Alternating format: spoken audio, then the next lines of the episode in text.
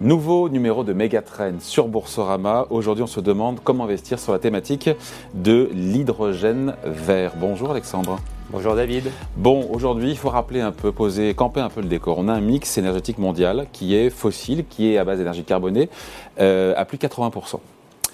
Je me trompe pas, le chiffre est bon. C'est le bon chiffre, oui. Bon, voilà. Et il faut que ça change parce qu'il faut limiter le réchauffement climatique, il faut que la planète reste respirable. Et donc, il faut sortir des énergies carbonées. Pour ça, on se dit, évidemment, il y a l'éolien, il y a le solaire, euh, sauf que tout ça est intermittent. Jusque-là, j'ai bon. Ouais. Hein? Non, que le vent, il y en a, ben, va tout le temps. Le soleil, il n'y en a pas la nuit, sauf si vous avez trouvé la formule magique.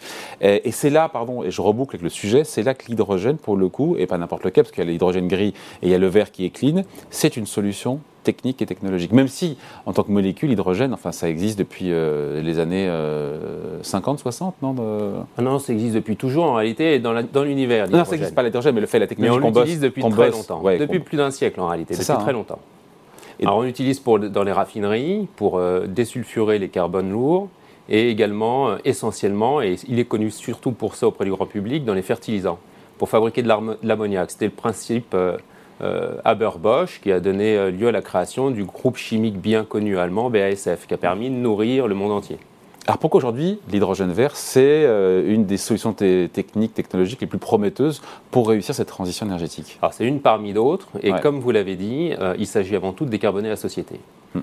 On émet énormément de carbone, ça induit le réchauffement climatique, il faut lutter contre, donc il faut trouver des sources d'énergie décarbonées et compétitives. Alors ça prend d'autant plus son sens en ce moment parce qu'on fait face à une crise énergétique en raison des événements ukrainiens, hmm. donc il faut accélérer ces phénomènes. Et pour ça, il y a tout un tas d'alternatives technologiques qui se proposent à nous. Et l'hydrogène est particulièrement pertinent parce que d'abord, on l'a dit, c'est très abondant. Et avant tout, c'est génial parce que quand on brûle de l'hydrogène, eh bien, ça émet beaucoup d'énergie et ça dégage de l'eau. Hmm. Donc, dans le principe, c'est très sympa. Mais il se trouve que l'hydrogène, c'est un élément qui est très sociable. C'est-à-dire qu'elle est toujours attachée à une autre, un autre élément pour former une molécule. Alors, tantôt du méthane dans le gaz naturel, hmm ou on le trouve dans quelque chose, il n'y en a pas sur le plateau, mais on l'utilise souvent, de l'eau, H2O, ça parle à tout le monde. Et en cassant l'une ou l'autre de ces molécules, on retrouve l'hydrogène dont on peut avoir besoin.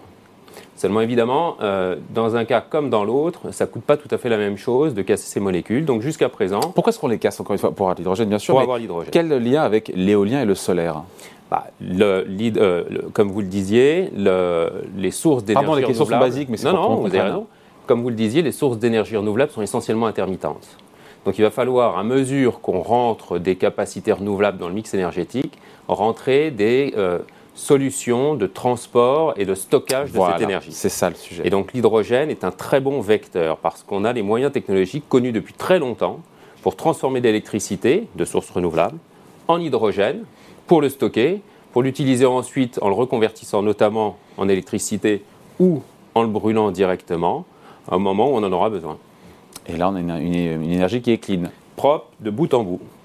Ah, de bout en bout, non, parce qu'aujourd'hui, il y a beaucoup d'hydrogène qu'on appelle de l'hydrogène gris. Exactement. Jusqu'à présent, ce qu'on produit essentiellement et ce qu'on utilise pour toutes les raisons que j'ai évoquées tout à l'heure, raffinerie, fertilisants, mais aussi dans l'alimentation pour les éléments surgelés, dans les sodas évidemment, dans l'électronique, dans un iPhone, il y aura eu besoin d'hydrogène à un moment pour construire les, composants, mais tout l'hydrogène qu'on produit aujourd'hui est essentiellement gris, c'est-à-dire qu'on le, le, fabrique, on le produit en isolant la molécule d'hydrogène, en cassant les molécules de méthane.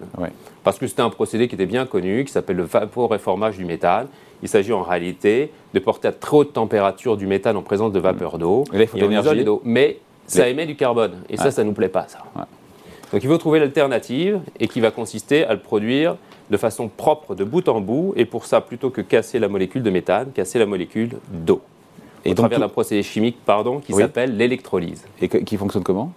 Eh bien, il s'agit de faire passer un courant électrique de très haute intensité dans de l'eau et ça casse la molécule d'eau. Et ce courant, il vient justement d'une source renouvelable. Et là, dans ce cas-là, on pourra vraiment certifier que l'hydrogène issu de ce procédé chimique est, totalement est parfaitement propre.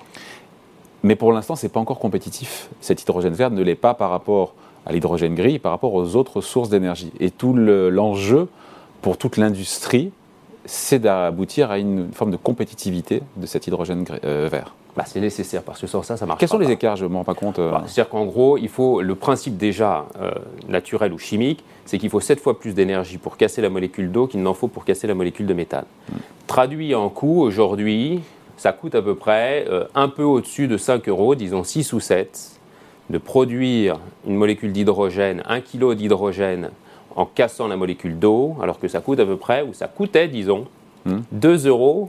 Euros pour ah. le faire par vapeur et formage. Mais je dis bien ça coûtait parce que le méthane, il faut bien le trouver quelque part. Le méthane, c'est le principal gaz qui compose le gaz naturel. Et vous n'aura pas échappé que le, coût, le prix du gaz naturel, ces derniers temps, il s'est un peu envolé. Il m'a pas échappé. voilà.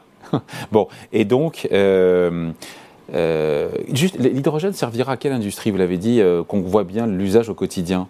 Parce qu'on a compris les enjeux autour de la technologie, autour de, son prix, autour du fait qu'elle est totalement clean euh, dans sa composante verte. Mais derrière, elle sert à quoi? Parce qu'on on a vu des voitures se balader propulsées à l'hydrogène. Quels sont les usages au quotidien, à la fois dans l'industrie, mais aussi pour les consommateurs? Alors, il y en a plein. Aujourd'hui, on produit à peu près 70 millions de tonnes d'hydrogène, essentiellement gris, c'est ce qu'on disait toutes les études, GIEC, IAE, etc., euh, diffusant tous les usages potentiels de l'hydrogène, portent potentiellement cette production, et essentiellement en, en vert, c'est-à-dire hydrogène par électrolyse de l'eau, à 500 millions de tonnes, hmm. horizon 2050.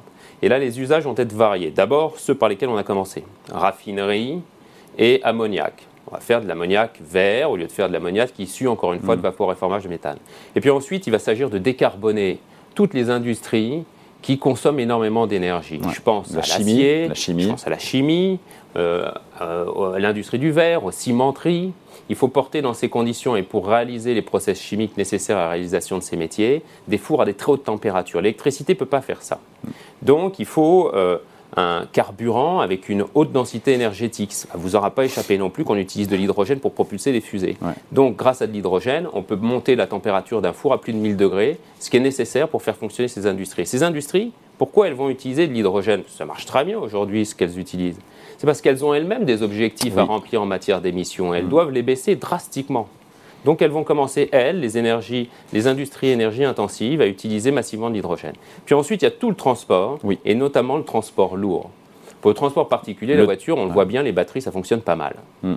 D'ici quelques temps. Il y, a... encore besoin d'améliorer un peu le truc. Hein. Il faut améliorer un peu le truc, il faut faire avancer le développement des infrastructures de recharge notamment. Plus d'autonomie. Exactement. Mais moins de temps de chargement. Il y a des projections qui nous laissent à penser que d'ici quelques années, on y arrivera, notamment avec une batterie électrolyte solide qui devrait remplir définitivement tous les usages. Et si les infrastructures sont au rendez-vous, eh bien dans ce cas-là, on peut considérer que définitivement la batterie pour euh, le véhicule particulier, ça fera bien le job. On parle de 2026 avec une batterie donc électrique solide qui permettrait, donc, euh, vous l'avez dit en, préparant l'émission, parce qu'on s'est parlé un petit peu, c'est 1000 km avec 15 minutes de recharge Oui, à peu près. 1000 km d'autonomie, mais ça change complètement l'équation. Voilà, et puis une durée de vie d'un million de kilomètres. Donc euh, très peu de maintenance, enfin sur le papier c'est génial. Ça reste encore à développer. En 2025-2026 on devrait avoir les premiers véhicules avec euh, des batteries à électrolyte solide qui devraient sortir sur le marché pour des véhicules hybrides, 27-28 définitivement pour les véhicules full électriques et là dans ce cas-là c'est la panacée. Mais il y a des alternatives pour lesquelles la batterie ne fonctionne pas. Dans un camion, encore, pourquoi pas Et on l'observe d'ailleurs, les initiatives prises par des groupes comme Daimler, Volvo portent sur les deux technologies, c'est-à-dire hydrogène d'un côté, batterie de l'autre. Mais un train, on ne va pas remplir la moitié des wagons avec des batteries, ça ne fonctionne pas. Un bateau non plus.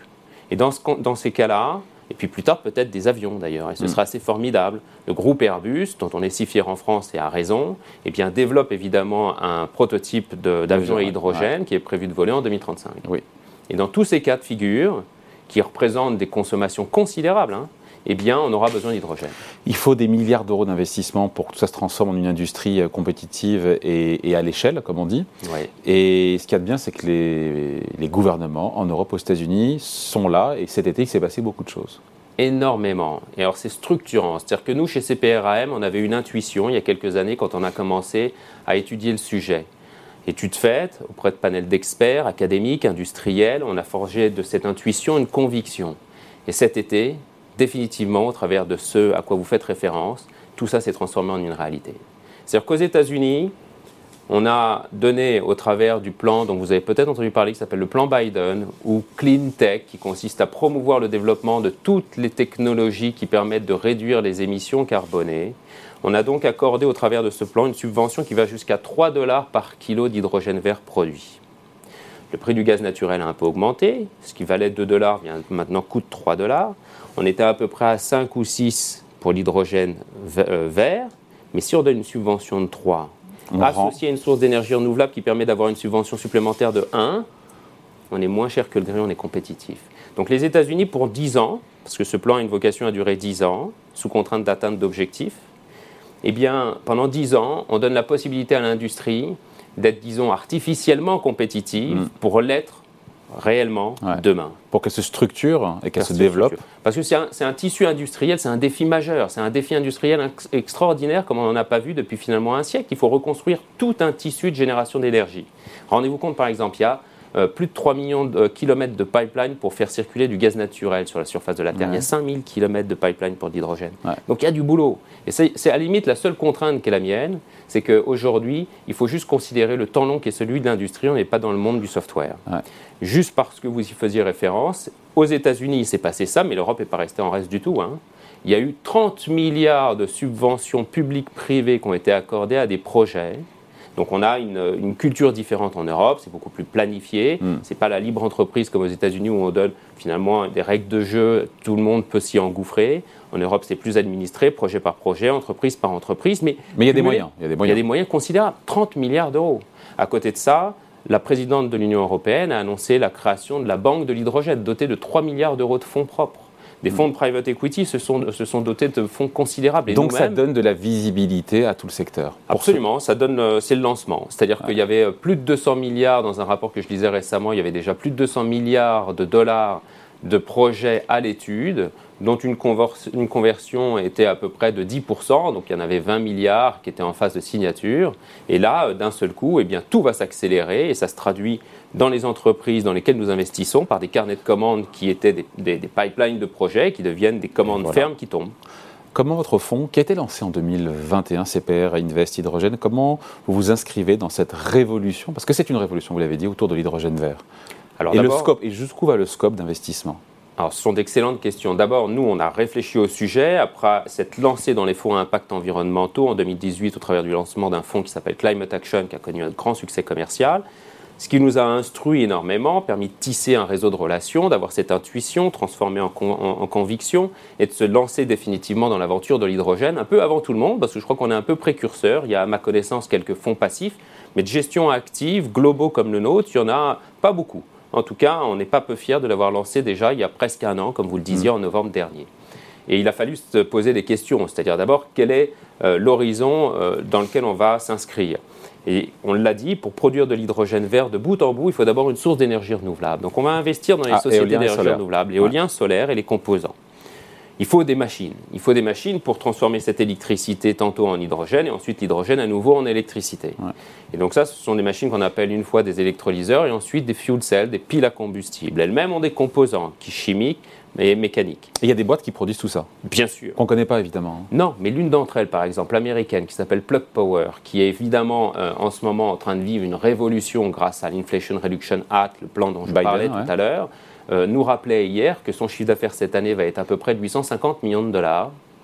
Mais en 2025, ça va être 5 milliards de dollars. Hmm. Et en 2030, ça va être 20 milliards de dollars. Ah c'est le monde industriel. Donc évidemment, c'est un petit peu lent. Mais ensuite, c'est exponentiel. Les investissements dont vous parliez tout à l'heure, c'est 11 000 milliards de dollars cumulés prévus selon les études d'horizon 2050. Un nouveau euh, tissu industriel qui générera un chiffre d'affaires annuel de 2500 milliards de dollars. Donc ce fonds a vocation, 30 millions de personnes. Donc ce fonds a vocation à accompagner cette révolution. Absolument. Alors je me suis interrompu au milieu de mon explication. On investit donc dans tout le silo de l'énergie renouvelable parce que c'est nécessaire. En amont. En amont. Tous les équipements pour produire de l'hydrogène, la production, la distribution, les infrastructures, et enfin le consommateur, les utilisateurs. Les, euh, industries utilisatrices pour commencer, et ensuite la mobilité très rapidement qui va se diffuser. Alors pour le moment, c'est peu connu du grand public, mais on va en entendre parler très vite. En ce moment, il y a le salon de l'auto, et au salon de l'auto, eh bien, Renault, par l'intermédiaire justement d'une JV qu'il a signée avec Plug Power, lance en ce moment un véhicule utilitaire qui fonctionne à l'hydrogène. Voilà, donc on, vous investissez sur, euh, tout, euh, sur l'ensemble du spectre, avec des valeurs qu'on connaît et la plupart qu'on ne connaît pas. Je pense Air Liquide, et on pense hydrogène, on pense Air Liquide, j'imagine qu'il est en portefeuille. Oui, et c'est 10% du chiffre d'affaires d'Air Liquide, l'hydrogène d'une manière générale. Et pour les grands gazières, Product, Linde, Air Liquide, c'est à peu près ça. Il faut trouver des pure players. Vous cherchez aussi des pure players du secteur Notamment un que j'ai nommé, euh, Plug Power, qui est une société qui n'est inscrite qu'à 100% dans la filière de l'hydrogène. Il n'y en a pas beaucoup, il n'y en a pas beaucoup, non? Il n'y en a pas beaucoup, ce sont des sociétés pardon, de petite taille. Plug Power, à la limite, est la plus mature alors qu'elle ne fait que 850 millions de dollars de chiffre mm. d'affaires. À l'échelle de la bourse, ce sont des toutes petites entreprises hein, comparées à celles dans lesquelles on a l'habitude d'investir ou de parler, qui font des dizaines, voire des centaines de milliards d'euros de chiffre mm. d'affaires. Donc, ça veut dire que les pure players sont aujourd'hui à dose homéopathique euh, minoritaire dans le portefeuille, avec plutôt des grosses valeurs comme Air Liquide ou Orsted, puisqu'on Orsted il, fabrique les non c'est pas il fabrique pas Orsted c'est un Orsted il développe des champs de, génération d'énergie éolienne. Voilà, eux pour le coup pure player. On peut le dire dans la source renouvelable dont nous avons besoin. Ce qu'on a l'habitude de qualifier dans notre jargon les pure players, ce sont ceux qui fabriquent des, des, équipements qui sont critiques pour la filière propre de l'hydrogène.